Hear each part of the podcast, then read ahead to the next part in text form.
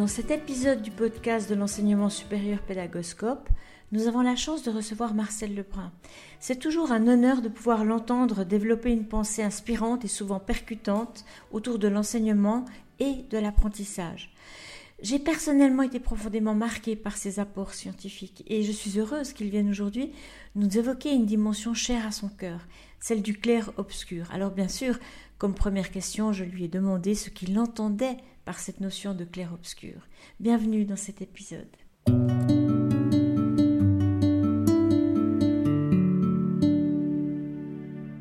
Ben oui, Ariane, c'est en préparant un tout petit peu, hein, je n'ai pas, pas passé des heures, mais en préparant un peu mentalement euh, cette conversation, euh, je me souviens, il y a peut-être dix ans d'ici, euh, les auditeurs se souviendront, euh, j'utilisais un peu une métaphore du côté clair et du côté obscur. Et euh, pourquoi je te dis ça? C'est parce que à l'heure actuelle, et l'actualité quelque part nous, nous y invite, je trouve que dans tous les propos, c'est le blanc, le noir, le vrai, le faux, il faut choisir son camp, euh, les gens qui sont un peu entre les deux sont suspects. Euh, bref, euh, peut-être une société, hein, mais c'est peut-être la presse, tout ça qui, c'est peut-être pas la société avec un grand S, c'est l'image que nous nous formons.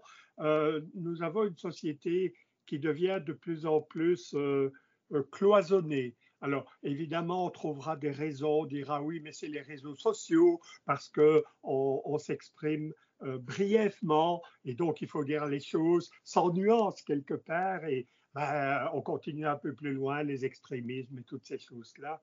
Et peut-être que puisque nous sommes dans un pédagoscope, finalement, à parler de pédagogie, je me demande, et c'est aussi un thème que j'ai pas mal travaillé, que l'école telle que nous la connaissons, de, nouveau telle que nous en avons l'image. Hein. Ce n'est pas l'école, parce qu'alors euh, je tomberai également dans une certaine forme d'extrémisme hein, en, parlant, mais l'image que nous nous faisons, ben, c'est quand même une image, euh, ou, peut-être du savoir également, de la connaissance, une image extrêmement compartimentée finalement, euh, des ornières, des rails, euh, le vrai, le faux, euh, l'erreur, le juste, etc., etc., avec des, des cloisons, mais qui nous viennent, allez, peut-être après la Renaissance, ensuite le, 19e et le 20e siècle certainement, avec des,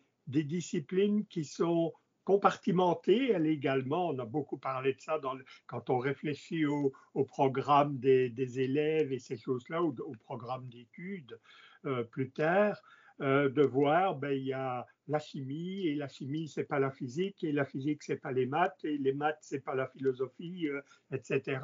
Alors que peut-être, quand on quitte l'école et qu'on regarde tout ça un peu de loin, on se rend compte de bon Dieu comme tout ça est un, entremêlés. Euh, et je me demande si parfois cette découpe qu'on nous impose euh, n'est pas finalement quelque chose euh, d'artificiel. Attention, là je viens de dire un mot, il ne faut pas tomber dedans. une forme peut-être, je vais être très dur, où l'école nous conduit à une intelligence artificielle, mais qui est une intelligence artificielle humaine, mais qui n'est pas l'intelligence finalement. Parce que intelligence, si je me souviens de mes études en, grec et en latin, c'est interliguer, c'est-à-dire faire des liens entre les choses. Et évidemment, ça, ça sonne un peu à, contresens avec euh, ben, l'école telle que nous la voyons, euh, où on nous fait apprendre, je donne un exemple rapide, mais euh, l'équation du second degré, on la retrouve en maths, et puis on nous dit en physique, mais pour l'élève, ça paraît pas la même chose, ça paraît autre chose, alors qu'il y a de, de l'essence finalement qui est commune. Et encore une fois, ben, ça me conduit à, ce que je te disais, j'ai l'impression de retomber dans tout ce que j'ai raconté, à ces idées de, transversalité, euh, j'ose le mot, de compétences transversales, euh, de situations problèmes, de méthodes actives, qu'il ne faut pas imprimer le cerveau, je veux dire, bon, peu importe, les, les, structures de connaissance de l'élève avec des grillages mais plutôt avec euh, des liens. Et donc, c'est les tiens aussi, je sais bien, un tout petit peu. On, retrouve les compétences euh, transversales, euh, les méthodes actives. Peut-on apprendre quelque chose à quelqu'un? Tous ces thèmes, finalement, se retrouvent. Et tu vois, je suis parti de l'actualité, de cette actualité où on, voit quand on interroge des, personnes, même des personnes brillantes, on leur dit oui ou non, donner la réponse. Alors la personne essaie d'un peu commenter, de donner les antécédents, les conséquences. On lui dit Oui, mais je vous ai posé une question. Est-ce que vous êtes pour telle chose ou est-ce que vous êtes contre? Bon Dieu, dit-ce qu'on va un jour arrêter avec ça euh, Donc euh, le côté clair, le côté obscur, le blanc, le noir. Euh, moi, j'ai toujours été, peut-être on va dire, tu ne sais pas ce que tu veux. Je m'en fous complètement. Mais je me souviens, je te livre aussi quelque chose que je n'ai pas dit souvent. Euh, moi, j'ai commencé à m'intéresser aux méthodes actives dans les années 90. Tu sais, avant, j'étais un physicien, hein, donc euh, euh, quand même un peu carré également dans le raisonnement. Et j'ai découvert ces, choses-là. Et j'ai travaillé avec des collègues, en particulier des, collègues ingénieurs. les ingénieurs ne sont pas des physiciens, j'insiste là-dessus. Et euh, voilà, et ça a donné une réforme à l'université de Louvain, où, je suis, où j'étais, où je suis, euh, qui était euh, ce qu'on a appelé Candy 2000. C'était une grande réforme qui touchait les premières années, au début en tout cas, de l'enseignement universitaire et qui visait à travailler non plus avec un cours de physique, de chimie, de maths, etc., mais sur des situations problèmes. Donc des choses imbriquées, intriquées, si on veut. Et moi, j'ai travaillé avec ces gens. Et un jour, dans une réunion où il y avait quand même pas mal de personnes, quelqu'un dit, mais euh, euh, euh, on a raison quand même, hein, les méthodes actives, c'est ce qu'il faut faire.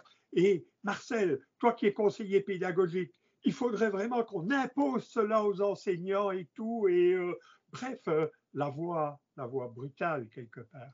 Et moi, j'ai osé dire, oui, mais enfin, euh, il y a quand même des enseignants, ils donnent cours magistral, mais ils font ça très bien.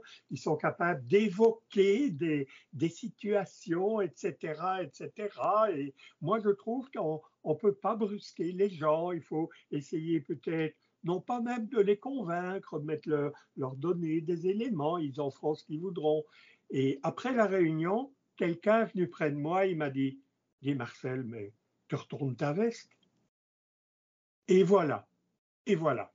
Euh, des expériences de vie qui vont te marquer à jamais et qui te disent euh, ben, peut-être qu'à l'école, et de nouveau, je ne veux pas tomber dans l'extrémisme des situations problèmes, parce que les élèves ont besoin aussi de synthèse, euh, de, de cadre, etc., mais que, bon Dieu, on ne choisisse pas l'un contre l'autre, l'un à la place de l'autre, mais qu'on soit capable de faire un cours avec des éléments de synthèse en, forme magistrale, des éléments de découverte en situation problème.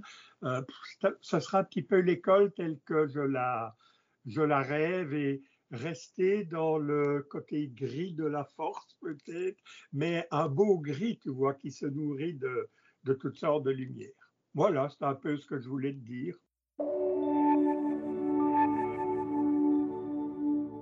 Que ce serait un petit peu la voie du milieu? Est-ce que ce serait finalement laisser la possibilité aux personnes de naviguer, que ce soit du côté des étudiants ou que ce soit du côté des enseignants, mm. entre, dans une zone un peu plus libre pour pour pas qu'ils se sentent prisonniers de, de dictats pédagogiques, de méthodes imposées, de, de pensée euh, dichotomique euh, voulue parfois par les supérieurs hiérarchiques, voulue parfois par les institutions. Hein.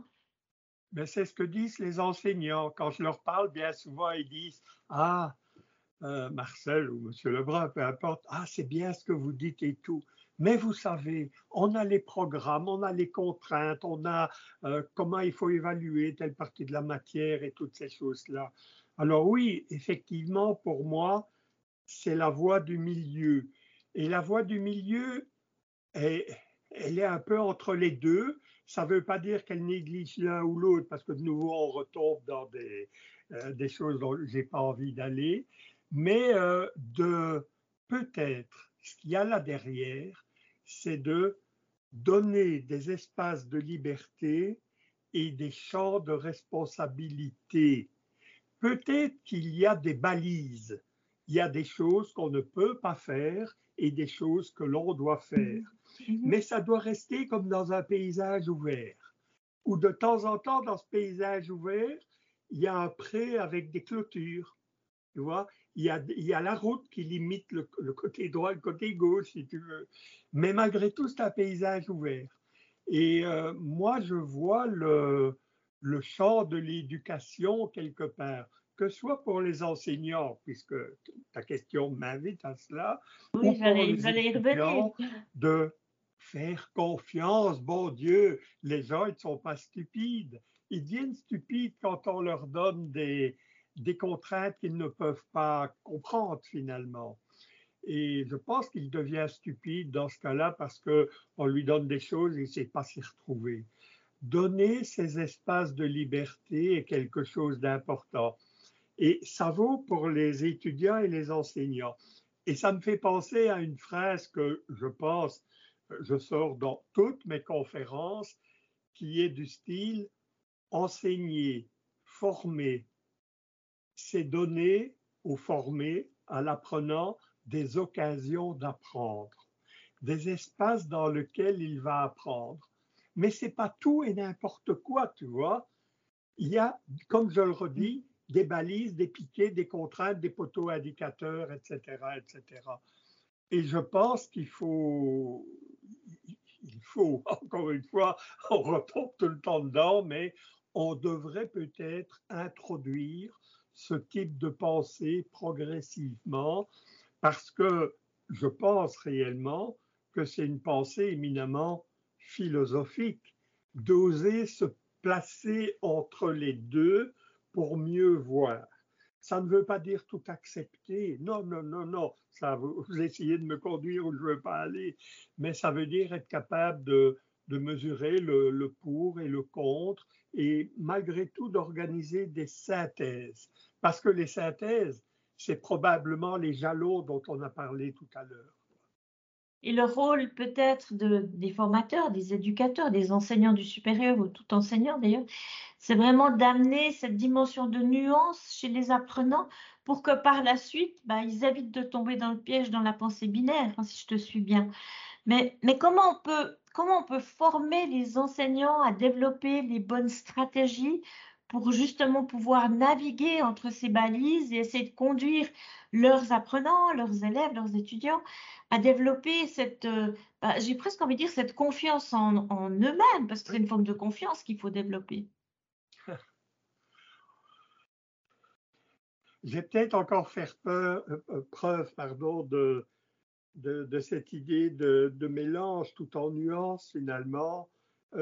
mais bon Dieu, qu'est-ce qu'il y a de vraiment, excuse-moi, il y a l'effort, mais c'est le but d'une petite discussion aussi courte, euh, qu'est-ce qu'il y a de différent entre la formation des enseignants et l'enseignement des élèves? Autrement dit, tout ce que je t'ai dit là tout à l'heure sur l'enseignement, sur, l'école, j'ai parlé évidemment des élèves, des étudiants, pourquoi est-ce qu'on n'appliquerait pas exactement la même chose pour les enseignants? Qu'est-ce qu'il y a comme différence? Il y en a, ils apprennent l'équation du second degré ou l'histoire de France, et les autres vont apprendre le métier d'enseignant. Alors on va dire oui, mais c'est pas la même chose, ce sont des adultes et tout. Ben de nouveau, vous, finalement, je, renonce à ce que j'ai dit.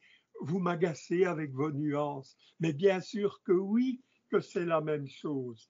Et donc, c'est le fameux principe, tu vois, d'isomorphie. enseigner, pardon, former les enseignants comme on voudrait qu'ils forment, qu'ils enseignent à leurs élèves. Or, qu'est-ce que je vois? Les enseignants chez nous, les enseignants du supérieur, du secondaire supérieur ou du, supérieur, ben, ils sont fermés peut-être encore plus qu'à l'école, comme euh, ce que j'ai dit tout à l'heure, euh, des cours de psychologie, les cours de didactique, les cours de ceci, les cours de cela, avec des profs qui ne se parlent même pas entre eux. Euh, j'ai vu, je cite souvent l'exemple, il est extrême, je sais bien, mais je l'ai vu quand même, des profs qui donnaient cours magistral sur les méthodes actives. Tu vois ça?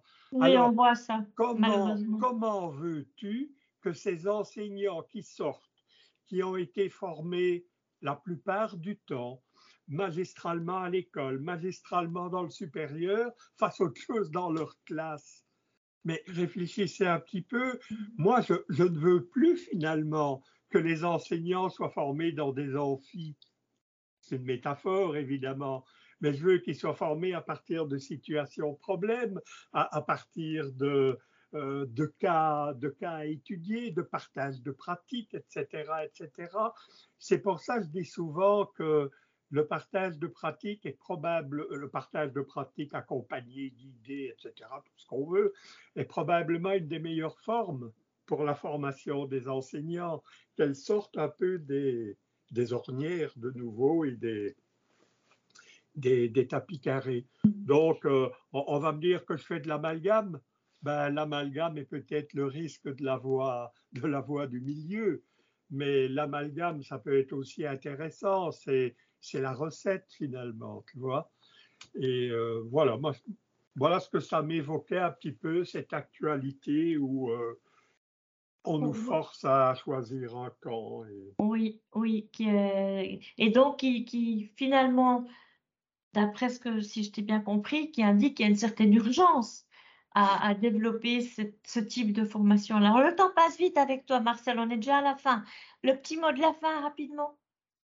Ben, le petit mot de la fin, il, il embraye un peu euh, euh, sur cette idée-là euh, que, j'ai mise au départ. Moi, ça fait peut-être, avec d'autres mots, à, propos d'autres sujets, j'ai parlé de tellement de choses, mais un peu ce que je raconte depuis 20 ans, où généralement euh, les gens sont très contents de ce que j'ai raconté et pourtant, globalement, rien ne change ou alors s'il y a des changements, c'est si peu. Là, je traduis peut-être de l'impatience, mais je pense que les, auditeurs me comprendront. Euh, comment ça se fait, ça? Quels sont les freins euh, cette insécure quelque part d'oser prendre cette voie du milieu, euh, de ne pas être avec les, les deux groupes, le blanc et le noir, euh, hurleurs, mais de, rester là au milieu, c'est pas une position confortable.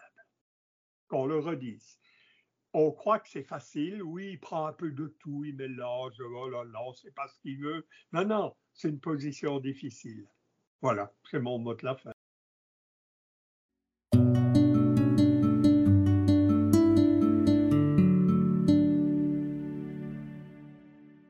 Voilà, c'est terminé pour aujourd'hui. Un grand merci d'avoir écouté cet épisode. J'espère que le format vous a plu. Si oui, dites-le moi avec 5 étoiles ou même un petit cœur sur iTunes. Et si vous n'êtes pas fan d'Apple, ce n'est pas grave. Il y a d'autres manières d'aider et de soutenir Pédagoscope, comme partager ce podcast avec vos collègues et amis. Cela m'aidera énormément à poursuivre cette initiative et qui sait, cela les aidera peut-être aussi. Vous retrouvez cet épisode et plein d'autres ressources sur pédagoscope.ch. N'hésitez pas à me faire part de vos commentaires ou même à postuler pour participer à un épisode si vous le souhaitez. Merci et à très vite.